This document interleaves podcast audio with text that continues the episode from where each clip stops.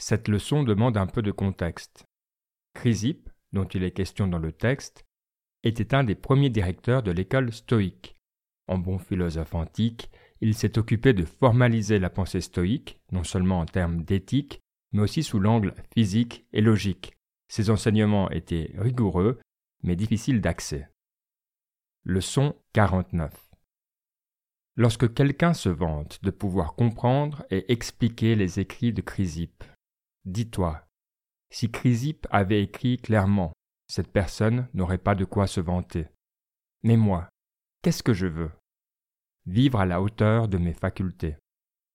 Je cherche donc quelqu'un qui puisse m'aider sur ce chemin. On me dit de lire Chrysippe. Mais comme je n'y comprends rien, j'ai besoin de quelqu'un qui s'y connaisse. Jusque-là, tout va bien.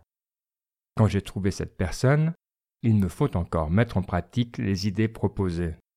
C'est uniquement de cela dont je peux être fier. Par contre, si c'est l'explication des principes que j'admire plus que tout, ne suis-je pas devenu linguiste plutôt que philosophe? C'est pourquoi, lorsqu'on me demande d'expliquer Chrysippe, je rougis lorsque mes actions ne sont pas en harmonie avec ses écrits.